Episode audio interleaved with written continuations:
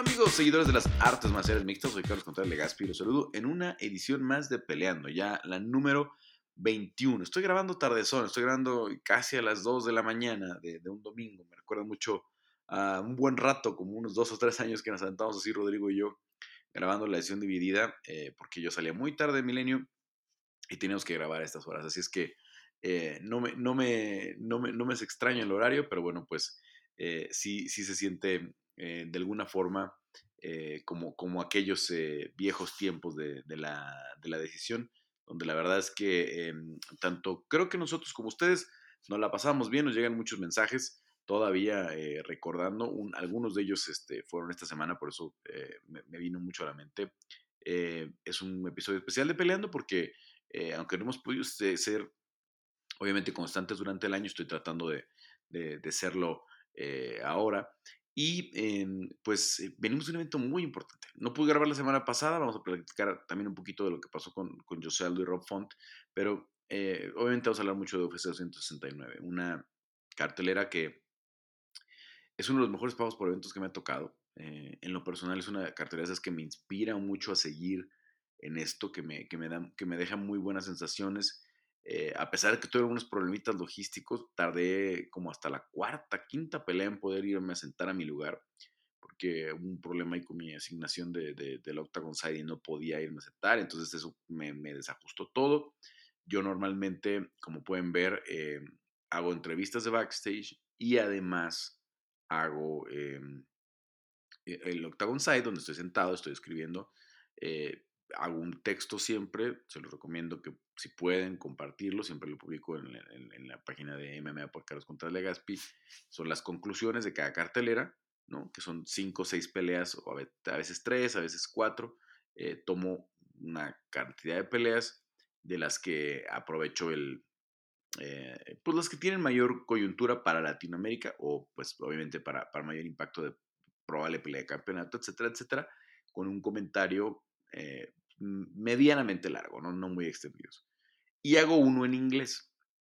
Digamos que todo el, eh, hago el texto y largo yo en español y en inglés lo hacemos entre Brett Okamoto, Mark Raimondi, eh, Jeff Wagenheim, que es uno de los editores, eh, y algunos otros reporteros que, a veces consideran en la, en la, en, la lista de, de, los que están disponibles en, en ESPN, que la verdad es que es un equipo enorme, ¿no? Ahora que hicimos la votación de los 25 eh, menores de 25 para seguir en este 2022, eh, pues son, eh, fuimos nuevo 10 votantes, estamos en estos, en estos días, creo que somos 8 o, 9 también los que hacemos el, el, el, el ranking de libra por libra, de, las, de los hombres y de las mujeres, etcétera, etcétera, etcétera.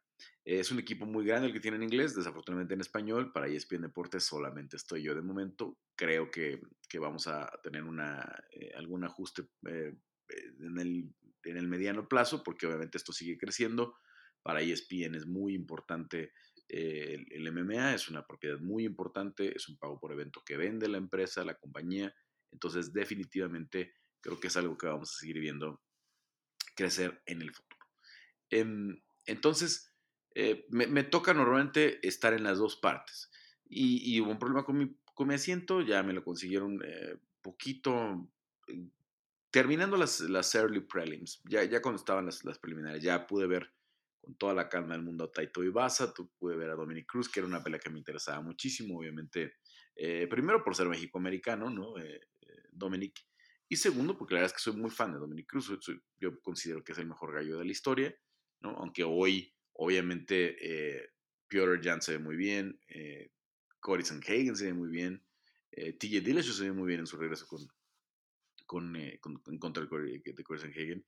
Y yo no descarto nunca a Aljamain Sterling, que es una bestia en el piso, ¿no? Que, a cualquiera que pueda meter en, en, una posición de sumisión, lo va a someter. Entonces, hay unas bestias espectaculares hoy en el, en el, peso gallo, pero creo que cuando hablamos de la historia, lo que hizo Dom en la WEC y en el UFC, eh, nada más para, para calcular, Dom tiene cuatro derrotas y esas cuatro derrotas en su carrera, todas han sido peleas de campeonato. Nunca ha perdido una pelea eh, como esta, que era de, la de Pedro Muñoz, ¿no? Eh, ha perdido peleas relevantes contra los mejores de, su momento, ¿no? La primera fue con Raya Faber, perdió con Cody Garbrandt. Pero siempre fueron peleas de campeonato las, las derrotas de Dominic Fueron, a ver, son tres o cuatro. nada más ahorita voy, a, voy, a, voy a checar dato, pero en, realidad no ha perdido una pelea que no sea con implicación de campeonato o de cinco, digamos que cinco rounds, pero todos han sido con, con el cinturón de por medio. Ahí les voy con las derrotas de, Dominic Cruz, ya, ya tengo aquí el, el récord, ya lo logré abrir, ¿no? Obviamente pierde con Cody Garbrandt en 207, pasa un periodo larguísimo de cuatro años para pelear con Henry Sejudo, ¿no? Pierde con Henry Sejudo, eh, y antes eh, la única otra derrota son tres, no cuatro, me, me equivoqué la única otra derrota que tiene en su carrera es contra Uriah Faber en la WEC por el título del peso pluma, ¿no? Porque él, él eh, incluso había peleado en el peso ligero antes de llegar a la, a la WEC, ¿no? Entonces en la WEC se hace esa gran rivalidad con, con, este, mm, eh, con Uriah Faber, que también eventualmente se convirtió en un peso pluma. Eh, y pues por el alcance y la estatura de Uriah Faber, probablemente él incluso hubiera podido eh, y tener impacto en el peso eh, en las 125 libras. Pero la verdad es que sí está, es muy robusto este Uriah Faber, ¿no? En, cuanto, en cuestión de alcance, pues, es muy, muy chaparrito, brazos cortos y, piernas eh, cortas, pero es muy, muy, muy robusto. Nunca es como el de Chad Méndez, que Chad, su compañero de equipo, peleaba en 145, pero también, pues si lo veías en estatura y distancia, podría haber peleado en, en 135 Chad y, de ahí de, esa, aquella pelea de Chad es cuando Conor les, les, empieza a decir enanos a todos de la 145, cuando en realidad pues hay, había muchos 145 o hay muchos 145 incluso más grandes que, que, que McGregor, ¿no? Ahí está eh, Max Holloway, ahí está Dustin Poirier, eh, está el propio Rodríguez, que yo creo que está muy similar de, de estatura y alcance que, que, que este Conor McGregor. Eh, Brian Ortega también, de, dimensiones muy similares a las de Conor. Eh, pero obviamente Conor cuando lo vemos en 170, pues se ve muy inflado. Eh, me voy de lleno ya con la, con la cartelera, ya, ya un poco explicaba eso, nada más si quería cerrar con eso de que para mí fue una, una cartelera motivante en muchos sentidos. me atreví a hacer una, una, entrevista en portugués, desde hace mucho tiempo no lo hacía portuñol, la verdad, se me salieron, eh, no, no, estoy muy, no estoy muy contento, eh, creo que tuve muy buenos comentarios, me dio mucho gusto, la verdad les agradezco mucho a todos los que pusieron algún post, ya sea, ah, un comentario en el post, ya sea en Twitter o en Instagram o en, Facebook, que la subí, mi entrevista de un minuto con Charles Oliveira, le dije a Charles, eh, voy, a, voy a hacerte solamente tres preguntas, no nos tardamos mucho en, en, en portugués, eh, si no me entiendes, estaba Fabiano, el, este traductor espectacular que tiene ahorita el, el, eh, UFC, es, un brasileño que habla muy bien castellano, que habla muy bien, obviamente, portugués y habla muy buen inglés. Él que se dedicaba a la industria del turismo allá en Las Vegas, tiene muchos otros negocios, anda por aquí, por allá, y le encanta el MMA, entonces eh, no, no, es este, no es ajeno para nada a lo que están diciendo los, los peleadores, que eso es muy importante, ¿no? Cuando haces una traducción simultánea, pues tienes que saber de qué están hablando, sobre todo tomando en cuenta eh, que, que, el MMA pues tiene muchos términos que si el traductor no conoce se queda así de what, ¿no? Puede ser muy bueno para hacer una traducción simultánea, pero si no conoce los términos, si no sabe lo que significa, eh, si dicen un DARS, ¿no? O un Bonflu, o si dicen este, muchas palabras que usan los, los, peleadores en inglés desde tercera como para referirse a las peleas, pues puede, puede meterse ahí en problemas. Em, eh, a final de cuentas, me atreví, no lo había hecho desde UFC 169, donde traté de entrevistar a José Aldo en inglés, esa no, eh, perdón, en portugués. Em, esa tenía algunos fragmentos que se podían usar, que se podían rescatar. Eh, en otros momentos acabé hablándole en, español o en inglés a yo sé porque no me entendía bien eh, mi, portugués. Eh, entonces aquí decidí hacerla muy bien, este, muy, muy bien como controlada, decir tres preguntitas nada más, Charles aportó a toda madre. Charles es un, tipazo, es un monstruo, es una bestia en el peso ligero. Yo pensaba antes de esta, de esta cartelera que, que Dustin Poirier era el, el, mejor peso ligero del mundo. No lo es, es Charles Oliveira. Por algo está ahí, por algo es el líder de finalizaciones de, de, la historia del UFC y por algo está en una racha de 10 victorias consecutivas. Está, a él le llegó esta super racha se le acomodaron las cosas para poder ser campeón, como creo que no le pasó a Tony Ferguson. Creo que Charles está en el estado físico y mental y de condiciones y de variedad de ataques y de variedad de cómo resolver una pelea en el que estuvo Tony, que llegó a estar Tony, pero por, pues, por cosas del destino, entre lesiones, entre fallas de peso, entre cosas, Tony no tuvo las peleas que debe haber tenido y no llegó a ser campeón. No llegó a pelear ni siquiera por el cinturón absoluto, desafortunadamente. Eh, peleó por el, por el interino en un par de ocasiones, vence a Kevin Lee y pierde con, con este eh, con Justin Gaethje, ¿no? En, su en su este en, aquel eh, recordado evento de Jacksonville. les decía que es un evento interesante porque se, se, ha vuelto, o al menos este año para mí, eh, más allá de lo que, de que me fue bien en la, en, la, en la, cuestión de las entrevistas, acabé disfrutando mucho la cartelera, a pesar de que andaba corriendo con mucha chamba, eh, la acabé disfrutando mucho porque se empieza a valorar, em, eh, se empieza a valorar mucho, primero que puedan asistir los fans, ¿no? Porque aunque ya hay una cantidad pequeña de fans que van al, UFC Apex, ¿no? yo sigo pensando lo que hubiera sido ya ir contra Max con, la, con la arena, este, con la, con la arena llena, ¿no? O Poncinibio contra Baeza, ¿no? Que a lo mejor no las tenemos, eh, sobre todo Poncinibio contra Baeza, ¿no? ir contra Max creo que sí hay mucha gente que la tiene considerada entre las mejores peleas del año, pero creo que ya con, algunas peleas que hemos visto, sobre todo Gaethje contra Chandler, eh, ¿cuál? Sanhagen contra Jan, ¿no? Eh, que, han sido en pago por evento, que han sido con, gente, eh, o Volkanovski contra Ortega, han desplazado un poco a, la gran pelea que fue Baeza contra, contra Santiago Poncinibio, ¿no? Porque se fue en el Apex, porque no, no, no tuvo esa repercusión. Pero, bueno, a final de cuentas, eh, los, los, eventos numerados están valorando mucho más. A mí me tocó ir solamente eh, a UFC 261 en Jacksonville. Me tocó ir a 263 en Glendale, en Arizona, cuando Brandon Moreno se coronó, obviamente. Me tocó ir a 264 mm, eh, ya en la Arena T-Mobile, a 266 en la Arena T-Mobile y a 269 en la Arena T-Mobile.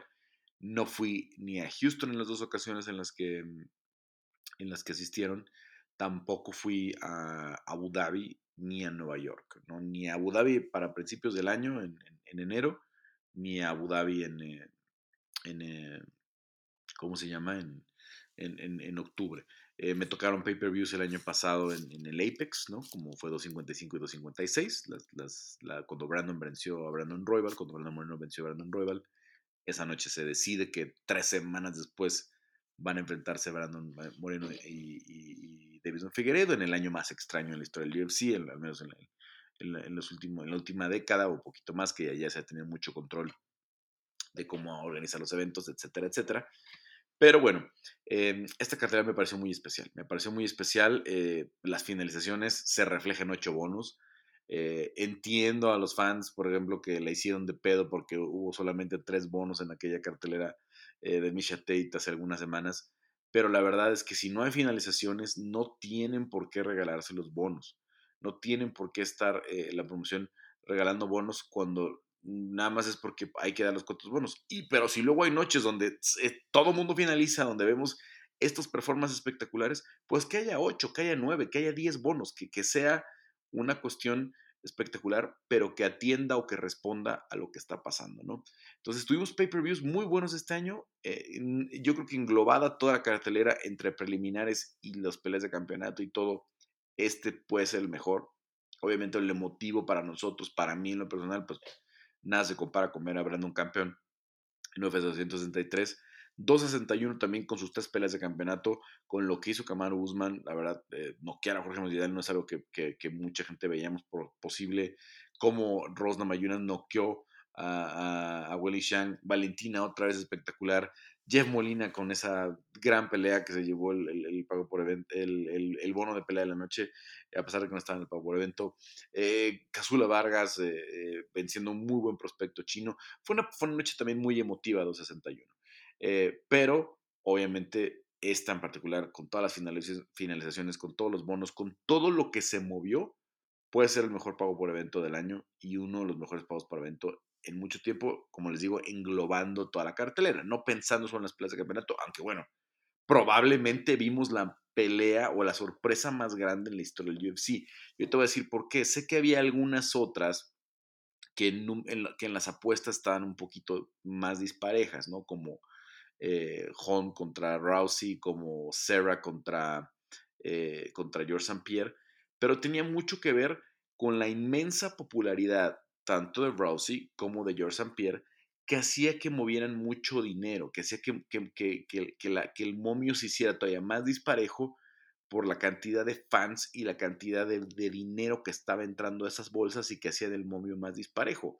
Este momio de Núñez contra, contra Peña era muy disparejo desde el principio y la verdad es que pues Amanda no está ni cerca en el nivel de popularidad de Ronda Rousey o el que llegó a tener Ronda Rousey en su momento en el que llegó a tener George St. Pierre en ese momento. Entonces yo creo que esta es la sorpresa más grande de la historia del UFC. Aunque las apuestas no lo digan como tal, eh, para ganar 100 dólares a Amanda tenías que apostar 1000, 1100 creo, ¿no? y pagaba 6 a 1 si ganaba Juliana Peña. Así es que si alguien le apostó a Juliana Peña por su misión, no era algo muy irreal, la verdad, no, no era algo que estuviera lejos de la realidad y creo que pagaba muy bien.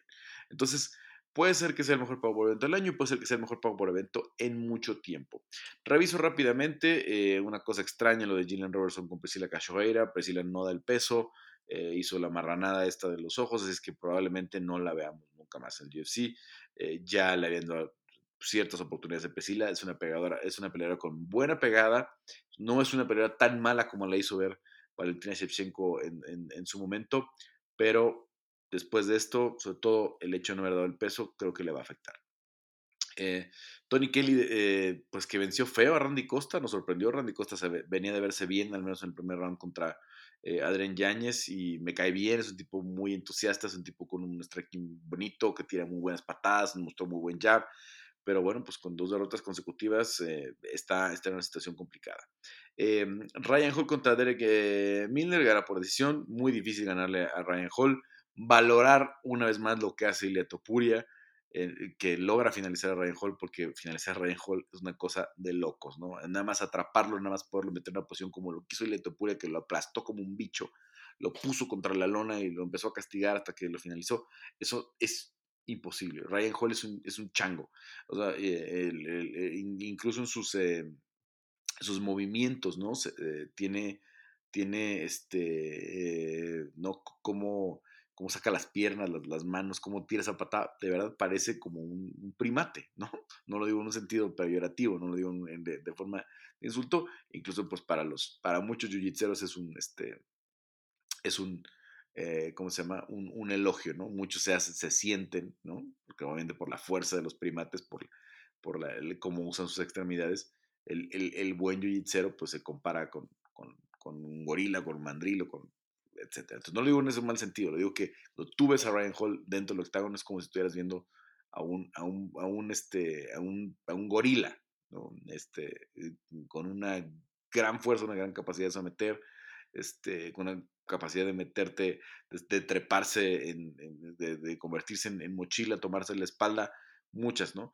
Tiene ese pateo, que por ahí lo único que ha desarrollado en cuanto a su striking, no, no va a ser una amenaza, digamos, con, con las manos o al menos eh, en, un corto plazo, mediano plazo.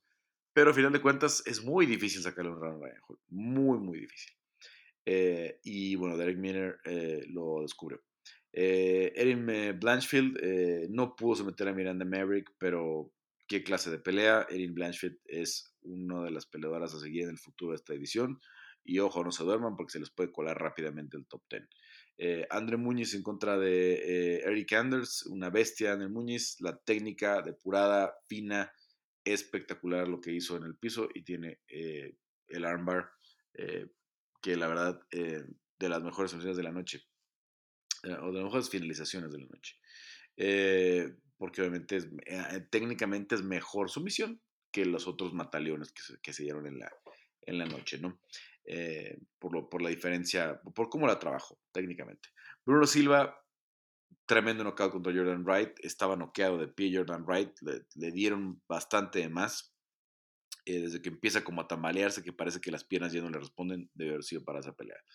Tai Tuivasa, noche espectacular de Tai. La salida eh, con Barbie Girl, eh, la gente lo adora, la, la, forma en la que noquea a Augusto Sakai, Sakai es durísimo, cae, cae completamente desconectado, la técnica para agarrar la cerveza, para agarrar el zapato desde arriba de la jaula, empezar con ese Shui, todos los Shuis que hizo en el camino, le aventaron cerveza en el ojo, este, los de seguridad lo, lo, lo, lo jalonearon por estar haciendo Shuis con todo el mundo.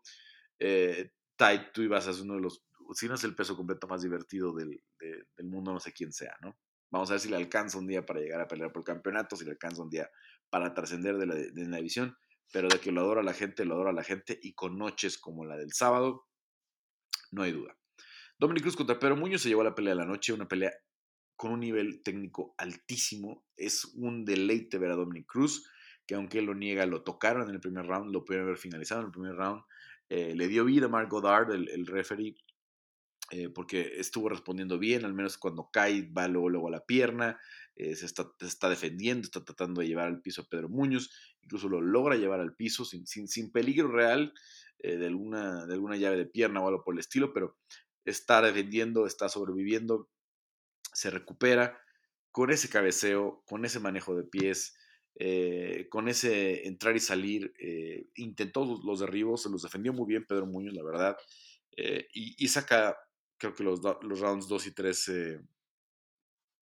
Dominic, claramente, ¿no? es una pelea complicada, es una pelea que le debe dejar lecciones a sus 36 años pero que lo catapulta para ser rival o de alguno de los que viene de perder, como es Corey Sanhagen o TJ Dillashaw, dependiendo cómo se muevan las cosas. sobre todo de, la lesión de TJ Dillashaw, que, que lo tiene un poco apartado de la posibilidad de, pelear por el título pronto, porque él ya pues, parecía que se enfilaba después de haber vencido a, a, Corey Sanhagen. Entonces, ellos dos vienen de perder. Y está José Aldo, que viene de, de vencer a Rob Font, que la semana pasada se vio espectacular eh, que la semana pasada, eh, eh, aunque sí estuvo entrando el, el hermoso técnico constante ya de, de, Rob Font, pero todo el poder venía de la mano derecha de, de, José Aldo, consiguió los derribos oportunos, está soltando otra vez las patadas de las piernas, está volviendo a hacer esa, esa hacha que tiene en la, en, la, en, la, en la, pierna para lastimar a los rivales, y Rob Font que simplemente se queda corto, ¿no? Entonces Podría ser otra opción también si no es José Aldo Rofont, pero creo que hoy es el momento, es el día, es el lugar para decir marzo, abril o febrero, marzo, un Fight Night con José Aldo contra Dominic Cruz, que la presente Joe Martínez, que le pongan la lona azul como en los viejos tiempos de WEC y esa pelea que hubiéramos querido ver todos los tiempos de la WC, cuando ambos llegaron a ser campeones, cuando ambos llegaron a dominar y que se diera a final de cuentas. Vamos a ver. Vamos a ver. Digo, obviamente no le van a poner la lona azul de la WEC. Sí la puede presentar Joe Martínez, porque de hecho Joe Martínez presentó la pelea de, de, Aldo contra Font. Y para los que no saben, Joe Martínez es el, otro presentador que está en el UFC. Em, el de que Barba de Candado, eh, que tiene un acento más latino que el de Bruce Buffer. Y él fue presentador mucho tiempo de la WS hasta que hubo una diferencia ahí con la gente de SUFA porque él estaba presentando muchas peleas de box, no me acuerdo en específico, creo que eran unas de Golden Boy eh, que tenía también semanal y llegaron ahí como la diferencia y de hecho el, único pago por evento de, de, la WC, cuando ya lo había absorbido la, la, la, perdón, la, la, UFC, eh, ese único pago por evento lo presenta ya Bruce Buffer. Ya no lo hace Joe Martínez, ¿no? Entonces, pero Joe Martínez ha sido constante eh, cuando no está Bruce Buffer y la verdad a mí me encanta su estilo. Eh, pude platicar, eh, normalmente lo veo y lo saludo en el, en UFC Apex, pero cuando fue aquella ya lejísima, ya estamos hablando de hace siete años, la cartelera de... Mm, Rodrigo y yo cubrimos una cartelera de Jacksons donde estaba llevando a cabo el programa de desarrollo allá en Albuquerque, donde pelearon Gabriel Benítez, el Mowgli, donde peleó Daniel el Cazador Salas, donde peleó eh, Guido Martín Canetti y Doyer Montaño, que fueron a los primeros del programa de desarrollo que escogieron para que eh, empezaran a pelear. Y Joe Martínez fue el anunciador, entonces ahí platicamos un poquito más con él, este, nos decía un poquito que seguía practicando su español, porque obviamente no habla eh, español perfecto, pero obviamente siempre tiene que presentar a muchos, muchos latinos, más que él alterna todavía con el mundo del boxeo, porque él no es el titular, digamos, en UFC. Él es eh, una, una, opción que ha venido manejando en los últimos años. Eh, pelea también, dejando ya atrás lo de Dominic Cruz contra eh, Aldo, que ojalá que suceda, es la pelea que yo quisiera ver. Eh, es la pelea que Dominic le interesa y es la que más me mueve porque además es la que más me acerca. Después de lo que hizo José Aldo, él siente que es la que más lo acerca y eventualmente eh, está la posibilidad de, de, que no esté bien eh, este eh, Aljamain Sterling en los siguientes meses y que lo terminen despojando. Eso sería, digamos, de alguna forma injusto, pero si pasa más tiempo, si esto se sigue extendiendo 18, 20 meses, no nos sorprenda que digan, Peter Jan es el indiscutido y vamos a tener un nuevo, este, una nueva pelea de campeonato. O se queda el título vacante de Aljamain Sterling, primera pelea, Jan contra Aldo, Jan contra Cruz, Jan contra Sanhagen, Jan contra TJ Dillashaw, que son creo que las opciones que están en la baraja, porque después de lo que hizo Corey Sanhagen, eh, sé que perdió, pero qué pelea también, como lo decía ahorita la de Cruz contra Pedro Muñoz, qué pelea tan técnica. Eh, qué pelea tan hermosa, o sea, qué pelea tan, eh, donde, donde los dos están siendo eh, violentos en todo momento, pero a la vez están defendiendo bien, están ajustando guardias, están tirando arriba, están tirando abajo, están trabajando el cuerpo, están pateando arriba, están buscando patadas altas. es una pelea de un intercambio que pocas veces vamos a ver, todo lo de, lo de, lo de, Jan con, con, con porque una pelea de cinco rounds. Y lo de Muñoz con, con Dominic Cruz, la verdad, también fue técnicamente muy alto, mucho más obviamente del lado de, de, Cruz, eh, pero, pero con Pedro Muñoz, que también tiene muy buen boxeo, que es muy agresivo y que metió en problemas en varias ocasiones a, a Dom. Y lo que más me gustó de Pedro es cómo defendió los derribos, porque la verdad es que Dominic tiene buena base de lucha y, y le defendió los derribos de manera eh, bastante sólida. Pasamos al cierre de las preliminares con Josh Emmett en contra de Danigue. Em, una pelea importante. Josh Emmett tiene esta buena pegada y Danige la resistió, resistió varios golpes de mucho poder. No me gustó nada el 30-27. Creo que dos rounds para Josh Emmett era lógico. Creo que dije al menos ganó uno. E incluso yo hasta pensé que iba a ser dividida. Eh, y, porque algún round estaba complicadito de, calificar y que el juez se lo podía dar a dos a Danige el 30-27 no lo comprendo. Vamos a la cartela estelar. La cartela estelar muy buena, ¿no? La cartela estelar con Sean O'Malley ya... Esta es la victoria de calidad de Sean O'Malley, nada que ver con lo de Chris Mutiño, ¿no?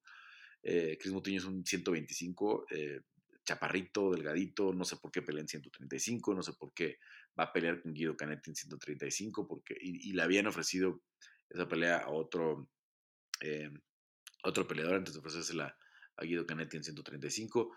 Eh, Chris para el UFC tiene que ser 125. No sé si en la, escena local le ha alcanzado su pegada para 135. No le va a alcanzar, eh, me queda claro, para, para, para 135. Pero en 125 podría tener impacto en la división. Chris Moutinho y además es una división que está poniendo muy buena. Que tiene un gran campeón como es Brandon Moreno, un campeón popular, un campeón querido, un campeón que la división, la, que la promoción adora porque está disponible, porque hace las narraciones, porque hace el podcast, porque lo quiere la gente. Brandon ya tiene un millón y cacho de, seguidores en Instagram. Entonces estoy recordando la noche de la pelea de Brandon contra Figueiredo, la 1, eh, la, la, del empate. Brandon tenía cuarenta y tantos mil seguidores en Instagram. Y estábamos, eh, hay una entrevista incluso publicada, eh, platicamos, la grabamos en casa del manager de Brandon, ya entrada la madrugada y estábamos viendo cómo crecía. De pronto le daba refresh y subía mil, refresh y otros mil, refresh, ¿no? Y le dije, vas a amanecer con más de 100 mil, porque la verdad es que la pelea fue muy buena, tal. Y sí amaneció como en 150, 160 mil seguidores, ¿no? Pues ahora Brandon ya tiene casi millón y medio, ya, está, ya se está acercando al millón y medio y seguramente con la promoción del, eh, de la siguiente pelea y si vuelve a, retener el cinturón, bueno, si logra retener el cinturón por primera vez, le ande pegando a los 2 millones de, seguidores, eh, al menos en Instagram. Entonces, eh, tenemos un campeón popular, un campeón querido, algunas, algunos prospectos bastante flashes, como le dicen, como Manel Cape, ¿no? Que al fin, al fin cuajó Manel Cape. Cuando trajeron a Manuel Cape, eh, Manuel Cape le iban a dar una oportunidad de campeonato. Él llegó a pesarse para pelear campeonato como un caso como el de Michael Chandler, ¿no? Eh, y, bueno, no, no, no, llegó tan rápido, pero ahí está Manel Cape ya metiéndose, ¿no? Cara France, que ahorita voy a platicar esa pelea, se establece. Este, muchos de los contratos que firmaron ahora en Contender Series fueron de pesos moscas Incluso hubo una pelea donde firmaron a dos pesos moscas. Eh, eh, y, ahí viene, ahí viene, ahí viene la división. Eh, traen buenos, buenos este, prospectos de muchos lados. Y Cris Mutiño creo que podía entrar a esa mezcla. Bueno, Holland Paiva era un peleador muy peligroso. La última pelea contra Kyler Phillips fue una locura. y la verdad es que ver a Sean lastimarlo así lo limpio de su striking, la forma en la que hizo daño, la verdad es de dar miedo. Y, esta es la victoria que creo que consolida a Sean O'Malley. Y hoy creo que la pelea por hacer es con Adrián Yáñez, ¿no? Si no quiere un rankeado, si no quiere alguien de, los monstruos de, de, la división porque todavía no le pagan lo que le tienen que pagar, pues ahí está Adrián Yáñez. Los dos son el futuro de la televisión, todavía están un escalón abajo, creo que de, las bestias, donde incluso metería, además de, los nombres que mencioné ya, de eh, Aljamain Sterling, Piotr Jan, Cory Sanhagen, TJ Dillashaw, José Aldo, este, Dominic Cruz, Rob Pont, no podemos dejar fuera a Merat Billy, que también se ve cada vez mejor. Eh, y, nombres que se van a ir eh, agregando, ¿no? Entonces, tanto Adrián Yáñez como eh, Sugar Sean tienen un muy buen striking, son siempre candidatos a bonos y esa pelea ya se ha venido calentando, al menos de lado de Adrián Yáñez creo que la quieren, a menos que Sean le corra realmente a la pelea. Es la pelea para hacer. Y ahí está el pago por evento ya anunciado para el mes de febrero en Houston. Perfecta para abrir el pay-per-view y llamar mucha compra de pagos por evento porque esa pelea va a sacar chispas. De verdad, esa pelea va a ser como el efecto de Chandler contra, contra, eh, contra Justin Gaethje, de que todo el mundo la, que, la empezó a ver y dijo, wow, ¿qué está pasando en UFC? Y la gente fue a comprar el pago por evento. Eh, ¿Qué que la frase contra Cody Garbrandt? Se le echó a perder el, el, cuentito a, a Cody Garbrandt. No, no había ninguna justificación el año pasado para que Cody Garbrandt fuera el, el, el retador de las 125 libras. Le dijeron algo que, algo que a mí me sorprendió es este, eh, que Cody no diera para empezar, que no se esforzara un poquito más para dar 125 libras. Porque yo tengo entendido que Cody Garbrandt le dijeron, da el peso de campeonato y puede ser el siguiente retador. 126 libras no es el peso de campeonato. Y cuando ves el corte tan duro que tuvo Cody Garbrandt, eh, sí hace diferencia. Sí hace diferencia porque esa libra es por la cual se estaba muriendo Davison Figueiredo, ¿no? Y esa libra eh, es la que te dice, a ver, este tipo no está para pelear en 125 libras. Davison Figueiredo no está para pelear en 125 libras. De verdad, de todo corazón le deseo a Davison Figueiredo que pueda hacer todos los ajustes necesarios pero lo que vimos en UFC 263 no es un tipo que sea saludable en 125 libras. Él debería pelear ya en 135. Lo mismo que Cody Garbrandt. Cody Garbrandt no se veía eh, saludable en 126 y si hubiera tenido que cortar una libra más para dar pelea de campeonato, le hubiera costado todavía más trabajo. Entonces, ya desde ahí. Luego, su quijada es endeble en el peso gallo con una mejor recuperación, con una mejor rehidratación. En 125, la mano derecha de Kai Cara France parecía la mano de un peso completo. Cada que le entraba a la derecha lo sacudía, lo mandó a la lona, lo sacudió tres o cuatro veces antes de, que la pelea se, terminara, y le dio a Kai Kara France un boleto directo para sentirse el siguiente retador, o al menos para, como dijo, voy a estar muy pendiente de ti, Moreno, voy a estar muy pendiente de lo que pasa en 270, incluso si es Davison Figueiredo. Creo que le conviene a Kai Kara France que fuera Davison Figueiredo el nuevo campeón, porque obviamente ahí es una nueva historia, ¿no? Porque Brandon, para las otras opciones que hay, si no es, desafortunadamente ahorita todo como que el top 5, Brandon ya peleó con todos.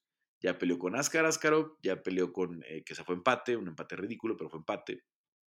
Eh, ya peleó Brandon contra eh, Alexander Pantoya en dos ocasiones, una dentro de TOF, una Pantoya lo superó ampliamente en Chile.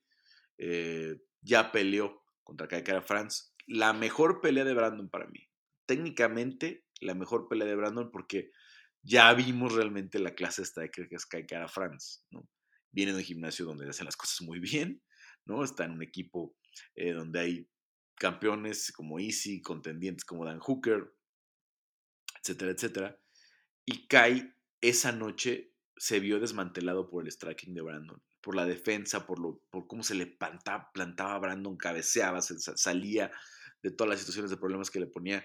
Un, striking, un striker muy fino y muy técnico como es Kai Kara France, que ahora además ante un rival como eh, Cory Garrett, que está muy tocado, que ya tiene una mandíbula muy endeble, como lo hacía hace rato, pues se, se, sirvió con la cuchara grande. Entonces, creo que hoy es la pelea más promocionable, ¿no? Ya lo he hablado, ¿no? Este, Davison Figueiredo, pues no habla eh, casi nada inglés o nada.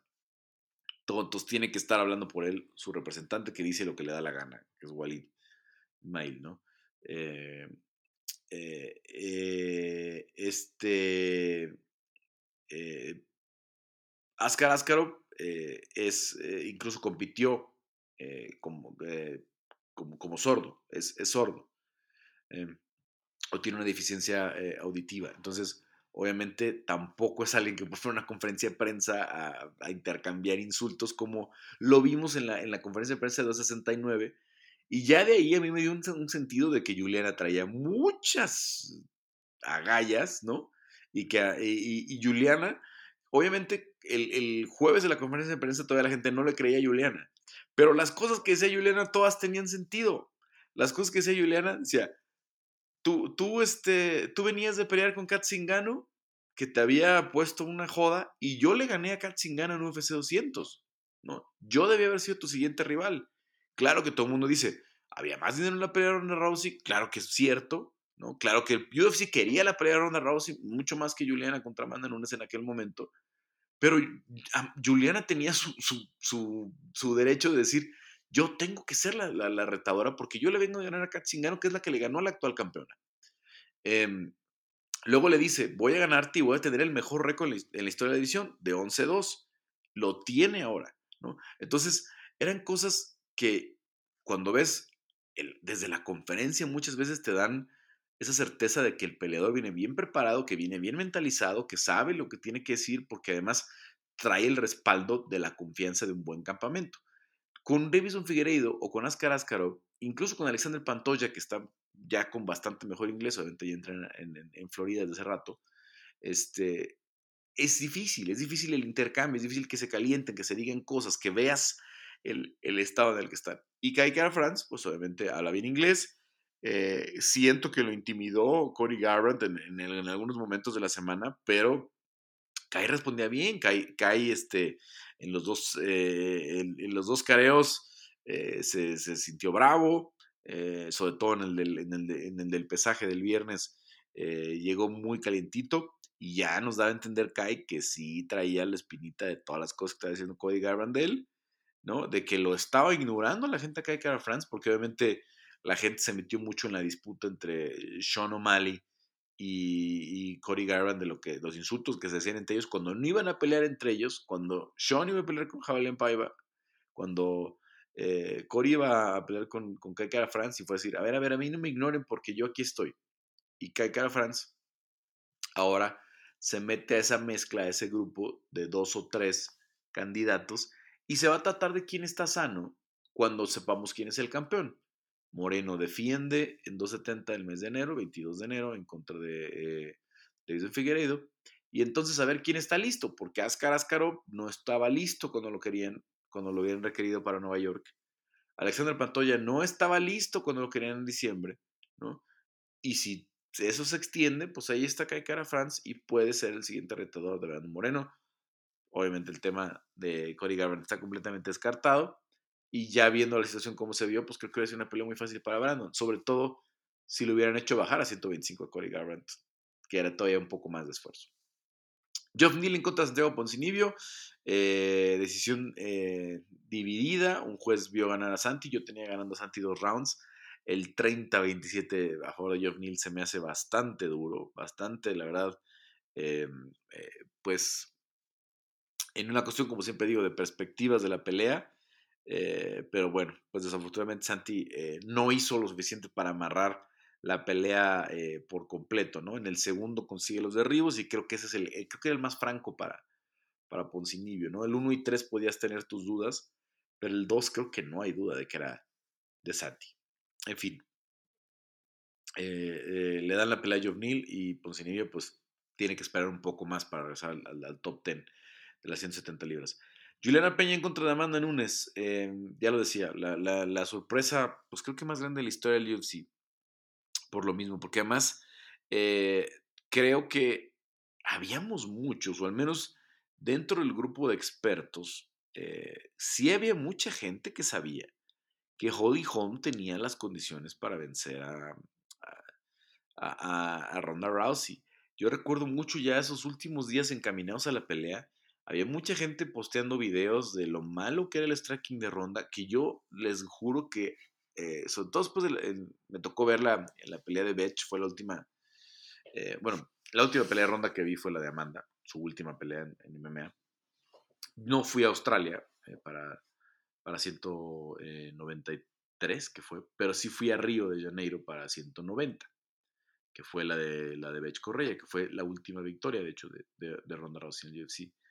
Y ese día la ponen con una pegadora potente como era eh, Bech Correia, invicta, y la supera con las manos eh, Ronda y dice, ah, bueno, ok, el striking es de verdad también, no nada más es el, no nada más es el, truco del armbar, que obviamente lo tenía dominado, que creo que sus primeras seis o siete peleas de victorias de Ronda fueron por armbar, las dos victorias contra Misha Tate son por armbar. Eh, la victoria, si no me equivoco, de Liz Carmouche es por armbar. Eh, pues no, parecía que Ronda ya era de verdad, que ahora sí, ya tenía muchos más recursos. Pero luego cuando veías las credenciales de Holly Holm, cuando veías técnicamente lo que podía hacer Holly Holm, cuando yo platiqué con Israel Martínez, que estaba obviamente en su esquina y me contó algunas cosas, dije, híjole, creo que Holly va a ganar. Y leía muchos expertos que decían lo mismo, mucha gente que, que veía una posibilidad real. Yo la verdad, yo aquí no vi a nadie eh, decir realmente eh, que, que Julián iba a ganar. Nadie, nadie. Si me está fallando por ahí, pues póngame algún, eh, algún link de algún video o algo así. Yo ni siquiera, este, yo escribí un artículo en el que, obviamente por el enfoque latino, ¿no? de Juliana siendo de origen venezolano y mexicano, más venezolano, obviamente, o es más notorio el asunto de, que es venezolano, porque le llaman la Venezuelan Vixen y sale con los colores de Venezuela y con la bandera de Venezuela. Em, pero por ese mismo aspecto, pues hice un artículo enfocado en cómo podía ganar Juliana, ¿no? Cómo podía dar la sorpresa. Eh, algunos de los aspectos que comenté ahí eh, se, se, terminaron cumpliendo, ¿no? Algo que yo escribía era eh, lo difícil que es pegarle a Juliana porque aunque sí terminó lastimada la cara, Juliana tiene el índice más bajo de golpes eh, significantes absorbidos por minuto, ¿no? De unos setenta y tantos lo tenía antes de la pelea, ya no sé cómo se ajustó después de la pelea. Pero es, digamos que recibe por minuto un golpe menos que Amanda Nunes. Amanda recibe como 2.60 y Juliana, Juliana es el más bajo de, todo el peso, de todo el peso gallo, o así entraron. Así entraron a esta pelea. Eh, ese era el primer punto que decía. No es fácil pegarle a Juliana, ¿no? Porque además se va mucho al piso, te lleva al piso, te cierra la distancia, te mete el clinch, te empuja contra la reja. Entonces no es muy fácil pegarle, digamos, eh, con, comodidad a la, la Venezuelan Vixen, ¿no? Primer punto. Luego el otro punto que yo pensaba que, que era posible era obviamente, el piso, ¿no? si, la, si tenía alguna oportunidad de someter, Juliana le iba a aprovechar y lo hizo, ¿no?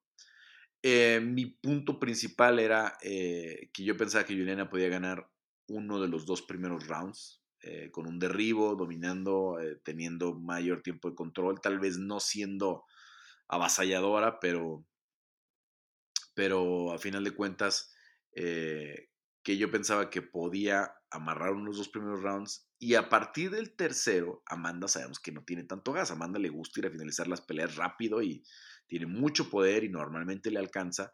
Pero si Juliana salía viva de los primeros dos rounds y al menos se llevaba una tarjeta de los jueces, ya podía ir controlando la pelea. Eh, obviamente, eh, por la cercanía de, muchos años ya, este, yo platiqué con Mike Valle eh, y también me hizo creer Mike que el striking de Juliana iba a estar mejor de lo último que hayamos visto, que además ha venido progresando mucho desde que, desde con Mike. Este, pero que iba a estar todavía mucho mejor. Tuvo mucho tiempo para prepararse para esta pelea desde que le ganó a Sarah McMahon. Entonces, eh, la verdad es que eh, era otra situación, ¿no? Este, decías, ok, vamos a ver un buen striking de Juliana, pero no el striking que vimos, ¿no? Lo, el daño que le hizo con el jab, eh, porque realmente la pelea la gana con las manos, aunque la termina sometiendo, ¿no? Cuando la lleva al piso ya está muy lastimada Amanda. Amanda, Amanda termina yendo al piso porque Amanda está muy lastimada del, del, round. Eh, yo ponía que nunca habían lastimado así a Amanda. Eh, me refería como de pie, la verdad, no, con las prisas no, no, está bien puesto mi tweet, no está, no está bien escrito mi tweet. Me refería a que nunca le habían lastimado así de pie, ¿no? porque obviamente Kat eh, la, lastima con los codos, le hace mucho daño, pero no, no, o al menos no la recuerdo yo que Kat la superara así en, en, el terreno de Amanda de, de, su, de su gran boxeo ¿no? que, que ha desarrollado. Eh, tardó en empezar a tirar ese volado de derecha que, es, una, es una bomba.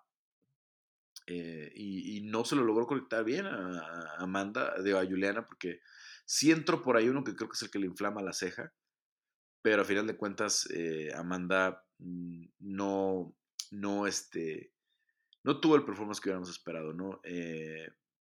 yo por ahí algo me decía en la semana que algo iba a pasar, que algo iba a pasar eh, no estaba seguro específicamente si Juliana alcanzaba para la sorpresa, pero sí, algo me decía que esta iba a ser la última defensa de, Amanda Nunes y lo creo. Eh. Creo que Amanda eh, ya no le va a alcanzar la motivación para regresar, para hacer otro corte, para, para emprender otro camino en 135. ¿no? El, el, ya tenía el plan prácticamente armado, estaba ahí. Kayla Harrison estaba eh, desde el viernes en los premios de los World MMA Awards, que ahorita voy a platicar un poquito de eso, em, estaba pavoneándose Kyle Harrison, eh, eh, estaba feliz, está en su elemento, en la función, andaba ahí con Ali, su manager, dando vueltas para aquí para allá, iban, cotorreaban con Dana. a mí me parece que ya estaba algo muy platicado, al menos, si no es puesto en el papel de, o al menos después de las declaraciones de Dana, de que ya, o sea, de que la siguiente pelea de Amanda era, era Kyla. En caso que ganara Amanda una vez más. Pero creo que la siguiente pelea de Amanda debe ser Kyla, de todas formas, ¿no? O un corte mucho más sencillo, ¿no? Una preparación que puede ser mucho más dura, ¿no? Eh, que, que, debe ser mucho más dura, ¿no? Pero que le, que le puede ser más cómoda, ¿no? aunque sea una, una, preparación, porque eh, las condiciones de, de Kyla son bastante diferentes, es una grappler con el estilo de judo, mucho más como, como Ronda Rousey, ¿no? que te puede proyectar, que te toma de la... que no hace el derribo típico de la, de la luchadora como sí lo hace Juliana, sino es un derribo eh, con proyección en el que te toman a veces del cuello, eh, o de la cintura y usan más sus piernas para conseguir el derribo, te traban, te traban la base de, como, como meter eh, una pierna entre tus propias piernas para, para, llevarte una proyección como las que vemos en el judo, ¿no? Entonces, eh, te toma ahí y es muy difícil salir, tiene un gran muy poderoso que la Harrison también. Entonces, es una preparación completamente diferente, pero creo que debe ser la siguiente pelea de, de Amanda, ¿no? Creo que es una pelea eh, que es más atractiva que la revancha con Juliana Peña, sea como sea, sea, como la quieras construir, creo que es más atractiva. Y vamos a ver cuál es el camino, ¿no? Yo no, no veo a Amanda defendiendo, o al menos regresando por una revancha inmediata en la 135. creo que Juliana va a tener que defender al menos una vez antes de que la, la leona regrese a enfrentarla. Veremos, quién sabe si le entra el, el chip de McGregor y, regresa a, Amanda Nunes a, volver a, querer el 135.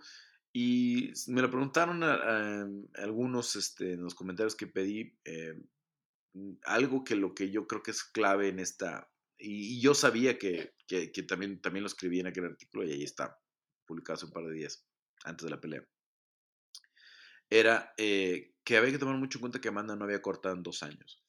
Yo la verdad pensaba que le iba a costar mucho trabajo. No le costó trabajo porque sacrificó mucho. Amanda cambió su, todo su tipo de entrenamiento, cambió la persona que le hace su preparación personal, preparación física, eh, y, se veía muy compacta Amanda. Todo el mundo decía, qué delgada se ve Amanda, qué bien se ve Amanda, muy marcada, pero sacrificó mucho porque Amanda eh, tenía una espalda muy grande, tenía dimensiones muy grandes, y, y obviamente aunque le costó mucho menos trabajo el corte de peso, perdió en el rebote, perdió en masa muscular, perdió en pegada. Y, eso le costó, eso le costó probablemente el campeonato. Entonces, eh, creo que Amanda va a tener que llegar a revisar todo eso, el tipo de preparación que tiene que hacer, ¿no? Poder seguir siendo fuerte, poder seguir siendo muy grande para las 135, para una eh, potencial, por ejemplo, que tanto hablan de una tercera con Valentina, Valentina que es pues, compacta, es chiquita para las 135, en 125 se ve muy bien pues la gran ventaja de Amanda era su super poder, su super pegada y lo grande que estaba. Y creo que aquí lo perdió. Entonces vamos a ver, eh, ahí definitivamente entra en la ecuación eh, Irene Aldana, ¿no? Como una posibilidad, porque Jemen de Randa está, está fuera de los rankings porque no saben cuándo va a regresar. Y a mí me parecería extraño, aunque Juliana la pidió, que dijo que una revancha con Jermaine de a mí, porque trae la espinita clavada. Jermaine no ha peleado desde que venció a Juliana, Peña. Y además, se bajó dos veces de la pelea de, Irene Aldana. Se bajó Jermaine de Aranda. Primero se operó de la mano, luego argumentaron una, eh, eh, ¿cómo se llama? Este, una enfermedad. Ahora son motivos personales. Eh, tiene 37 años Jermaine de Aranda. no sé si está ya más bien pensando en el retiro, entre, los temas personales. Y, bueno, eh, me parecería injusto, sobre todo porque ella es básicamente la razón por la cual Irene Aldana no peleó tres veces este año. Porque Irene quería un año muy activo, Y primero era en junio con ella, luego se tuvo que ajustar, le cambiaron la, rival, peleó con, con, con esta Yana Kuzniskaya. Y luego se baja de la pelea de Nueva York, que es incluso ya se había este, que ya se había hasta, hasta anunciado, ¿no? Esa, eh, esa pelea para, para, para UFC 268, que fue el, de Nueva York. Entonces, eh, mi otro duda es Holly Holm. Holly que iba a pelear en 145 por alguna razón, tal vez por la comodidad del corte, tal vez porque pensaba que podía pelear con Amanda Nunes en 145 en caso de una victoria. Y ella, pues obviamente sí tiene la tarjeta o la carta de decir, yo estoy, yo voy que Irene, disculpe, porque sí, pues no, no se puede negar. Y Holly le ganó a Irene y le ganó bien. ¿no? tendría sus razones Irene, como hemos platicado, la lesión en la pierna, en el, pie, que la acabaron operando después de la pelea, etcétera, etcétera. Pero ganó Holly, ganó y ganó bien, dominó, dominó eh, los cinco rounds. Entonces, es una, eh, eh, ahí sí no hay, mucho que argumentar. Pero no sé tampoco cuándo quiera regresar Holly. No sé también si, si y, si vaya a querer regresar en 135. Entonces vamos a ver cómo se acomoda todo eso porque puede tornarse muy interesante el panorama de la 135, sobre todo pensando en algo que tenga implicaciones con Latinoamérica, con México específico, ¿no? Eh, y vamos a la pelea estelar. La verdad, cada vez soy más fan de Dustin Poirier. La pelea de las últimas dos peleas de Dustin, que me tocó estar ahí, 264 y 266, son peleas súbitas, son peleas tan intensas, aunque la de Conor obviamente duró solamente un round. Eh, la violencia del estilo de Dustin Poirier es, eh, a mí me encanta, ¿no? La forma de, de, su boxeo, porque además corre muchos riesgos, porque además absorbe muchos golpes al cuerpo, porque además también le pegan. Conor le pegó en la pelea de, le pegó bastante fuerte en la pelea de, eh, de enero, sobre todo con la mano derecha, que desafortunadamente para Conor no es la mano de poder. Eh, y, de pronto parece que Conor lo finalizaba, luego le da la vuelta, tiene muy buena pegada. Yo decía, Dustin se va, se, se convierte en un welter ya a la hora de la pelea, se le ve muy grande de hombros, de poder. Y Charles Oliveira venía listo. Charles Oliveira se, se comió un primer round bien complicado, pero trabajó al cuerpo, hizo daño. Eh, y eso cansó a Dustin Poirier porque Dustin tira muchas bombas y mientras lo estuvieron trabajando y pegando las rodillas de Charles Oliveira desde el primer round al cuerpo son brutales. Aunque gana el primer round, claramente creo Dustin Poirier, la, caída de, de, Charles Oliveira no se puede negar. Pero en el segundo empieza a tomar control, empieza a crecer con su jiu-jitsu. Y, lo que le preguntaba yo a Charles, ¿no? Nunca perdiste la confianza, siempre sabías que ese era el camino. Y así llegó, así llegó. Eh, si no era en el tercero, iba a ser en el cuarto. ¿no? Creo que ya eh, él, había roto a, a, Dustin Poirier en la cuestión física. ¿no? en el segundo round creo que es donde le, da la vuelta. Le mete unos codos durísimos, ¿no? Este, aunque no, no termina, digamos que tan no, sé, no es tan notorio el castigo, pero los codos que estaba metiendo, eh, que estaba metiendo en, en, eh, en, la, en la, posición de, como de la monta, tronaban bien feo. Estaba, estaba yo ahí cerquita, estaba ahora en la segunda fila y tronaban bastante, bastante duro. ¿no? Entonces, sí fue una pelea eh, de mucho, de mucho, este, de, un plan muy bien hecho por, por, Diego Lima, ya en chute boxe, el coach de, Charles Rivera. Charles es un monstruo. Charles, no me quiero imaginar lo que le haría hoy a, Conor McGregor, ¿no? Eh, no podemos evitar pensar, ¿no? Si el estilo de Islam puede neutralizarlo un poquito. Eh, creo que pues, sería un cruce muy similar a lo que hubiera sido Tony contra Javi, ¿no? si se diera en su, en su momento. Y no descartemos a Beniel Darush, ¿no? Beniel que también eh, pues va a tener su oportunidad con, con Islam Makhachev y, pues por ahí creo que eh, viene la oportunidad. Está Justin Gaethje, está Justin Gaethje que mm, si es tan paciente como lo fue con Tony Ferguson, que si eh, maneja su selección de golpeo como obviamente lo va a hacer con Trevor Whitman, pero puede meter en problemas a Charles. Pero sí me temo que por muy buen luchador que es Justin, eh, en el piso puede ser una, situación, una historia muy similar a la de a la de a la de Dustin Poirier y probablemente que no tenga ni siquiera que llegar al piso, eh, que pueda tomar la espalda de pie eh, Charles Oliveira como lo hizo en esta ocasión. Entonces, vamos a ver cómo le va a Justin. Es una pelea que creo que van a tener que hacer en el primer semestre porque sí van a tratar de que todo se acomode para que Islam Mahashev sea retador en Abu Dhabi en el mes de octubre. Entonces hay que sacar rápido la siguiente pelea de, de 155 libras para que mayo, mayo más tardar, para que puedan pelear otra vez en, el, mes de, en el mes de octubre, eh, si fuera Charles o Justin, en contra de, Islam Mahashev, si todo se les acomoda, porque como ya decía hace rato, tiene un, tiene un argumento importante el Darush. el Darush es muy buen grappler, tiene muy buen piso y un, striker, y un striking espectacular. En fin. Eh, ahí dejo un poquito UFC 169, nada más para cerrar lo que fue la semana eh, eh, interesante. fui por primera vez fui a la ceremonia de los World MMA Awards. Ya me había tocado estar en Las Vegas, pero todavía no tenía los contactos suficientes, todavía no conocía a todas las personas para acreditarme. Eh, y la verdad es que no, pues habíamos tenido un año que, valiera tanto la pena ir como pues ahora con Brandon Moreno nominado en cuatro categorías, se lleva tres, este, mm, eh, la verdad, eh, merecidas, ¿no? Mucho apoyo obviamente a los fans mexicanos, sobre todo que son los que le dan la pelea del año, hay que recordar que ellos cuentan de mitad a mitad del año, entonces a lo mejor algunas del segundo semestre de este año no entraron, ¿no?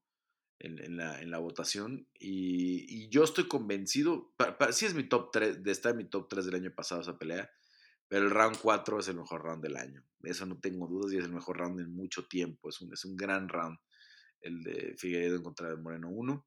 Eh, Brandon es la revelación del año también, merecidísimo. Obviamente, eh, con lo que hizo después de, eh, del empate con Ascaró, vence a Kaikara, vence a Formiga, vence a Brandon Royal, vuelve a empatar con, o empata, tiene un segundo empate en un año casi con, con Figueiredo. Entonces, eh, muy, buena, muy, muy buen año para, para Moreno. el Fighting Spirit, pues también, ¿no? El hecho de que todo lo que sobrepuso después de haber sido cortado, etcétera, etcétera, hasta llegar a ser campeón en muy poco tiempo. Y eh, pues Brandon está bien, Brandon está bien eh, física, mentalmente, muy motivado, ya haciendo el campo en Tijuana y, va a ser creo, otra buena pelea en contra de Jason Figueredo. ¿no? Ojalá que hagamos un mejor Figueredo, ojalá que sí le ayude eh, pues en, su lucha este, Henry Sejudo, ojalá que sea una pelea más competitiva y que vuelva a ser una pelea de candidato a pelea del año, ¿no? Que vuelva a ser una pelea, obviamente pues Brandon se quisiera limpio, pero pues para, eh, para, para su marca, para el, mito de, de, Brandon Moreno, para vender más para el siguiente pago por evento, le conviene que sea una mejor pelea. que sea una mejor pelea, porque los campeones dominantes, como lo era Amanda Nunes, como lo era Dimitrius Johnson, esos que dominan el 100%, no terminan vendiendo porque siempre hay un pretexto, ¿no? Siempre hay un, ah, sí, pero es que está, sí, pero es que no son rivales. No, pues que Figueiredo no da el peso. No, es que ¿no? Entonces, ojalá que sea una pelea súper competitiva, ojalá que sea una pelea súper competitiva y que vuelva a ser candidato a pelea del año, ¿no? La ceremonia estuvo interesante, eh, daba por ahí, no solamente mucha gente, algunos apoyando a sus compañeros. Este, platiqué con Francis Ngannou, que dice que él solamente entrenó 10 veces eh, contadas con Cyril Gann. Eh, estaba Trevor Whitman, eh, que ganó el, el, premio a Coach del Año con, con, sus, con sus grandes pupilos, Justin Gaethje y, Rosna Mayunas. No estaba Kamaru Usman. Yo no lo vi, según yo no estaba en la, en la, en la ceremonia. Y bueno, había, estaba Dan Henderson, estaba eh, Matt Hughes, en un momento emotivamente ver a Matt Hughes. Eh, ¿Quién más eh, de los peleadores que, que, desfilaron por la alfombra roja que me tocó ver? Mm. Cuando llegué estaba justo Justin Gaethje. estaba Fluffy Hernández por, por la, la, la, la, sumisión espectacular que tuvo con probablemente el mejor jiu de la, de la división eh, Shanna Dobson, que también cuando, cuando venció a, María Gapova, creo que era no favorita 9 a 1 o 10 a 1. Em, y, bueno, en, general una, un, buen evento en general. Este, creo que a veces no le damos suficiente atención, eh, pero pues vale la pena este, eh, pues reconocer de alguna forma, yo cambiaría algunas categorías, este, me parece mucho muy, mejorable, pero bueno, pues ahí este, va ganando cada vez más este terreno eh, la promoción de la, de la, revista eh, Fighters Only, eh, que es una revista británica muy reconocida en, el mundo de las, de las MMA y, pues ya tiene rato que hacen ahí la, la promoción y, y, les, y les sale todo bastante, bastante smooth, como dicen. Felicidades, por cierto, al equipo de, eh, de ESPN MMA, ¿no? Que, que, este, que recibieron el premio a, mejor fuente de noticias de, MMA. Eh, pasó Charlie Monaghan, el, productor, pasó este Brett, pasó Mark Raimondi, que son los que principalmente dan la cara, ¿no? Yo tengo el honor de que me, dejen participar con algunos, este, en algunos textos, con algunas este, eh, colaboraciones, ¿no? Pero obviamente pues todavía no me considero parte del equipo. Ojalá que me lo pueda ganar, ojalá que para, el próximo año, si es que, si es que volver a ganar, eh, eh, sea yo notoriamente parte del equipo y, nos, y nos consideren, ¿no? Este, pero pues felicidades a, todos ellos. Y, y bueno, eh, ¿qué hacer nada más con eso? Este, vienen viene un año importante eh, para, las, eh, para las carteleras. Cerró el viernes ahí Lux con la pelea de campeonato, eh, donde ya se coronó Iván Bam Valenzuela. Vamos a ver qué pasa con Iván. Si lo, si lo mantienen pues todavía mucho tiempo en Lux. sobre todo mi, mi, gran duda es el reto de traerle rivales, ¿no? Obviamente me viene muchísimo a la cabeza de eh, que si Van eh, quiere competencia, eh, pues nivel UFC antes de ir a UFC, pues ahí está libre la arena Staropoli, ¿no? En, en 185, que fue la división en la que terminó peleando Pepi. Él peleó en 170 con, con el Charro Aldana, pero las últimas peleas de Laureano fueron en 185 y creo que puede ser una gran prueba para, para Iván, pero también las condiciones no, no, no, siempre son muy sencillas, ¿no? Este, él viene de, probablemente de, un buen salario, de un salario de UFC, este, con ciertas condiciones, eh, y, y, la verdad es que, pues, me, se me ocurre como el mejor latinoamericano como para poder hacer ese test, ¿no? Eh, en todo caso que no suceda así, pues creo que Iván eh, puede seguir peleando en México un par de ocasiones y, probar el próximo año en el, en el, Contender Series, ¿no? Es un, es un muy buen peleador, Iván. Eh, ya, ya, he trabajado yo con él muchas veces. Lo he tratado. Tiene una carrera muy larga de, Muay Thai. Em, y pues a final de cuentas, una carrera ya amasando un récord importante eh, en el MMA, donde pues tendrá que seguir creciendo la competencia, ¿no? A nivel, a nivel internacional, ¿no? Centeno era de lo mejor que le pueden encontrar, eh, el ecuatoriano, y, tiene obviamente, un, creo que un, futuro importante eh, por delante, pero sí, pues difícilmente van a encontrarle competencia en la escena local aquí en México, ¿no? no hay muchos, no hay muchos este, 185, 205 pesos completos no, no son fáciles de conseguir, ¿no? Hay, eh, si acaso, cuatro o cinco competitivos eh, en cada una de esas divisiones y pues no, no está fácil estarlos este, em, enfrentando eh, o, que, estén todos en las condiciones de pelear. Pero bueno, em, hasta ahí voy a dejar los los, este, mis ideas, mis comentarios. Nada más eh, quiero revisar algunos de sus, em, de sus mensajes, eh, de las preguntas que pusieron algunos. Em, si algunos eh, caen todavía por ahí mañana pasado, les voy a acabar este, respondiendo ya de forma escrita en el, en el Facebook.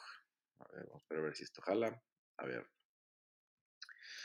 Eh, tenemos 12 comentarios, 12 comentarios, que es, buena noticia, luego, no, andan muy participativos. Em, ¿El reinado de Olivera será igual de dominante que el de Javib? No sé, no sé. Hoy me encantaría ver la pelea, ¿eh? hace, un año estaba seguro que no había nadie que le competiera a Javib y hoy sí me encantaría ver Olivera contra Javib. La verdad, creo que sí puede ser una mucho mejor pelea de lo que era pensado hace un año. Habrá trilogía Núñez eh, Peña. Mm, bueno, primero que haber que, hacer la revancha, ¿no? Eh, pero sí, sí, creo que. Eh, creo que definitivamente es una posibilidad, pero no la veo, como digo, de forma inmediata. Ya lo, ya lo había estado platicando. ¿Es Du Bronx Islam? Ah, esta me encantó. Sergei Doberman Abrego pregunta. ¿Es Du Bronx Islam la respuesta que nos dieron los dioses por no tener Cucuy contra Javib? Pues probablemente, nada más que, como les decía hace rato, a ver qué tiene que decir Beniel Darush. Porque si Beniel Darush dicen Islam Makhachev no es el siguiente retador, no lo va a hacer. Y también está Justin Gaethje, que también puede sorprender a Charles, ¿no? Yo, pues ya después de lo que vimos ayer, pues me queda claro que Charles es muy buen campeón, es un campeón demasiado sólido, pero Justin Gaethje puede no quiera cualquiera. Entonces, eh, ya dar por sentado que va a suceder Du Bronx contra, contra Islam, hay que tener cuidado. Diego García, Gaethje tendrá armas diferentes contra Oliveira, siento que su estilo actual es muy parecido al de Poirier. Yo también coincido con eso. Eh, es mejor luchador Justin Gaethje y eso puede ayudarlo un poquito. Y es más agresivo, si es muy explosivo, si es más agresivo que, que Poirier, podría finalizar temprano. El ligero problema es que Justin corre muchos riesgos y lo mejor lo vimos fue cuando fue paciente contra Tony Ferguson. Diego García le contestaba, eh, Javi Donati le contestaba a Diego García, eh, Diego, Justin Gaethje es la mejor, la, la, mayor amenaza para Oliveira. Hasta Mahashev es un estilo más fácil para Oliveira, eso te lo aseguro. Y no Poirier es diferente a Gaethje, empezando porque Gaethje pone más presión, tiene más aguante y poder. Es más, es más intenso, es, es, es, es, más intenso y, y sí, este, es mejor luchador.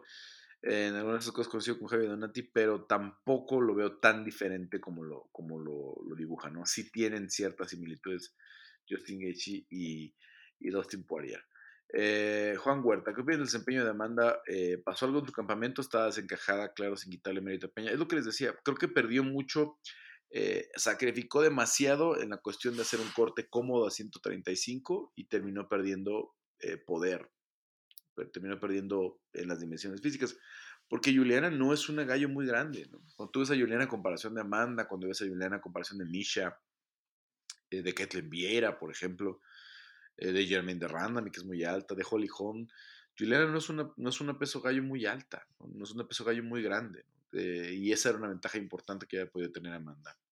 Víctor Cariño, Irene Aldana estará cerca de una pelea por el título. Pues ya, ya explicaba mi, mi, perspectiva, ¿no? Hoy, si Amanda no está lista para la revancha, Irene es la mejor, la mejor opción.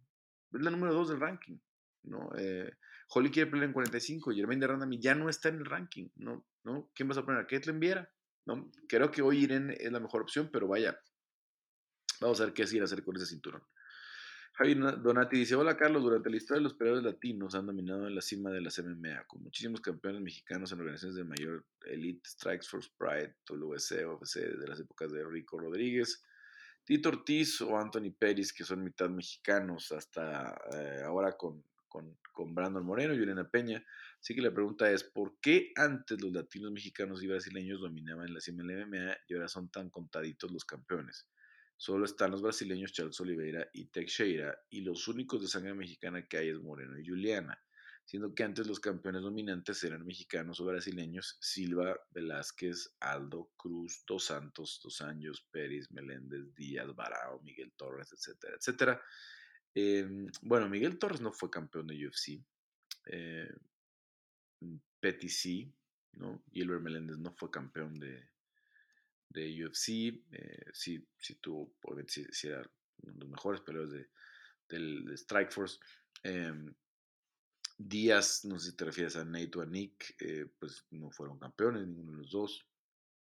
Em, la verdad es que eh, creo que eh, si juntamos Brasil y Latinoamérica, sí hay una muy buena cantidad de campeones en la historia pero la realidad es que se están metiendo otros mercados y se están metiendo otros, eh, otros territorios, ¿no? Este, nunca habíamos visto un deporte tan global, no es que estén perdiendo terreno en específico con Estados Unidos, por ejemplo, que hoy pues, hay muy pocos campeones estadounidenses, aunque es, es un poco, eh, pues, por ejemplo, pues Kamaru Usman defiende los colores de Nigeria, pero nació en Estados Unidos, ¿no? O vivió en Estados Unidos la mayoría de su vida, desde los nueve años. Eh, Juliana Peña, pues nació en Estados Unidos y ella nunca ha vivido en Venezuela, aunque defienda los colores de Venezuela y, también, como dice Javi Donati, tiene una mitad de ella, pues, familia mexicana. Em, eh, ¿Quién más? Eh, bueno, Rosna Mayunas, que dejó de salir con los colores de Lituania. Pero es, de origen lituano, pero defiende Estados Unidos, ¿no? Defiende, nació en Estados Unidos y, y pelea por Estados Unidos. Eh, Aljamain Sterling, que sale con los colores de Jamaica, pero también, digamos que nació en Estados Unidos. Eh, pero hoy es un deporte muy plural, ¿no? Ya tenemos una campeona china como eh, Shang Li, ¿no? Viene una avanzada, obviamente, de los rusos y rusos y dagestanís muy, este, muy fuerte, obviamente. Viene un Hamzat Kimaev que mm, va a representar a Chechenia, a Rusia y a, y a Suecia. Eh, una campeona como Valentina Shevchenko que representa a Kirguistán, al Perú y ahora probablemente a los Estados Unidos y habla ruso. Entonces, el deporte se ha vuelto mucho más global, el deporte se ha vuelto mucho más global y, creo que es la razón por la cual vemos a menos campeones latinos porque hay menos espacios, porque no hay un solo país, no hay un solo, si tú me dijeras, de los 12 campeones de, tal promoción, pues 8 son rusos, pues sería una tendencia, pero la verdad es que lo que está sucediendo es que esto es demasiado, eh, demasiado eh, globalizado, demasiado plural. Tenemos tres campeones africanos, y, uno de esos campeones africanos viene de un gimnasio de Nueva Zelanda. Cuando hace 10 años hubiéramos pensado que un gimnasio de Nueva Zelanda iba a ser el gimnasio de élite en las MMA? ¿no? que iba a ser nominado a, Gimnasio del Año y, a Coach del Año, etcétera, etcétera. Entonces, eh, pues es que ha explotado mucho el deporte en, varias partes del mundo y hay muchos lugares donde lo están haciendo bien. Y afortunadamente creo que hay algo que decir es que Latinoamérica está haciendo las cosas bien, ¿no? Vienen muy, cosas muy interesantes para los próximos eh, años en Latinoamérica y vamos a ver, más allá del campeón latino eh, nacido en Estados Unidos, vamos a ver muchos más eh, contendientes, ¿no? No sé cuántos llegan a ser campeones, pero sí creo que sí vamos a ver a mucha gente impactando el top 5 de las divisiones, el top 10 de las divisiones, viniendo de Latinoamérica, creciendo en Latinoamérica y, obviamente este, entrenando en Latinoamérica. César Augusto Ramos, perdón que no termine de leer toda la, este, el comentario, eh, Javi, este, eh, porque está muy largo. Pero espero que haya logrado eh, contestarte. Em, César Augusto Ramos, con la posición en las que... César, Augusto Ramos. Dios, es, del grupo colaboradores, por eso me suena, pero...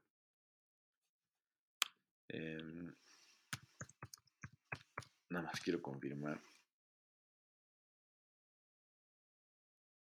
César Augusto.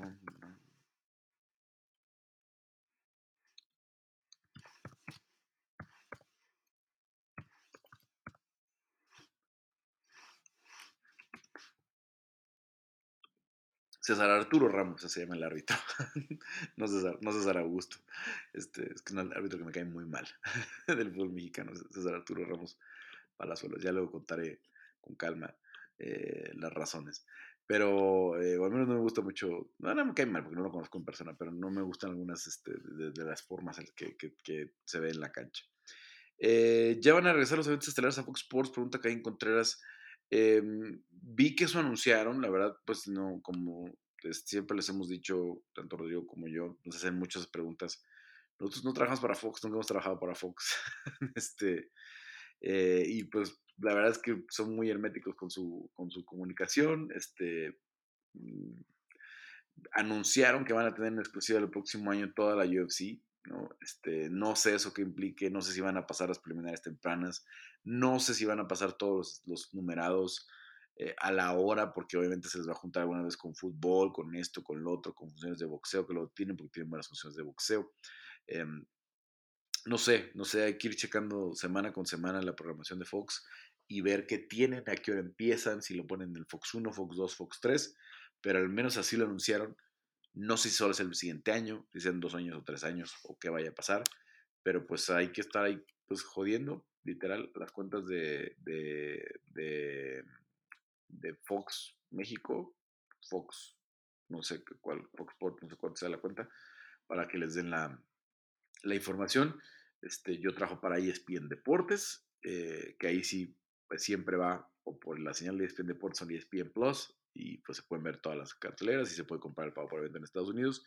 Si alguno de ustedes no escucha en Estados Unidos, pues ya, ya lo saben, este, pues que allá, pues sí, todo va por la misma eh, plataforma. Bueno, eh, me voy. Muchas gracias a todos este, por, em, por, escucharnos. Benditos sean hijos míos. Ya probablemente la semana próxima hagamos uno más. Y luego, pues ya vamos a regresar con el podcast este, como previa a la cartelera del, del 15 de enero con Calvin Kerar y, y este Giga Chikatse, con la que arranca el año del UFC y, la verdad es que pues también están apagadas la, mayoría de las promociones, ¿no? Viene un año importante, eh, viene un año de muchos eventos, este, eh, obviamente hay que esperar los calendarios de las promociones mexicanas que están en Fight Pass, ¿no? Eh, UWC sé que va a crecer para el próximo año, Lux también tiene planes muy ambiciosos para el 2022, no sé si Budo Cento vaya a seguir en, en, en, no he visto un comunicado oficial cuántas eh, les quedan. Pero es buena noticia que haya esa, eh, esa difusión de los, este, de los eventos eh, nacionales este, en, en Firepass, porque te ve gente todo el mundo, te ve gente todo el mundo, entonces son pasos este, importantes, ¿no? Entonces, creo que viene un año grande, aunque solamente fueran Firepass y, y UWC, pues son dos, plataformas ya bastante consolidadas, con finalidades ciertamente creo que un poquito diferentes, ¿no? Con visiones diferentes de, modelo de negocio, pero así es, así es este, así es normalmente en el asunto de, los, de, las, de las peleas, ¿no? Si, si todos hicieran lo mismo, pues no, no llegarían a ningún, a ningún lado, ¿no? Entonces, eh, viene un año interesante, como les digo, viene un año en el que Latinoamérica eh, va a despuntar, el que vamos a ver, además de las llegadas de todos los que ganaron sus contratos en el contender, de otros debuts que vamos a ver, creo que vamos a ver latinoamericanos mucho más sólidos, ¿no? Viniendo de gimnasios latinos, viniendo de, con coches latinos, haciendo las cosas cada vez mejor. En fin, eh, me tengo que despedir ahora sí. Em, nos escuchamos peleando la próxima semana y espero tener a la brevedad el Legaspi dice un poquito corto, que sea un poquito corto, pero sí hay algunas cositas que, les quiero platicar. Y bueno, pues eh, pásenla bien. Este, si ya no me escuchan antes de que termine el año, eh, disfrute con su familia. Ya saben que yo no creo en Navidad y esas cosas, pero pues siempre es bueno ver a la familia. Si ustedes lo van a hacer, disfrútenlo. Eh, regreso la próxima semana con Peleando.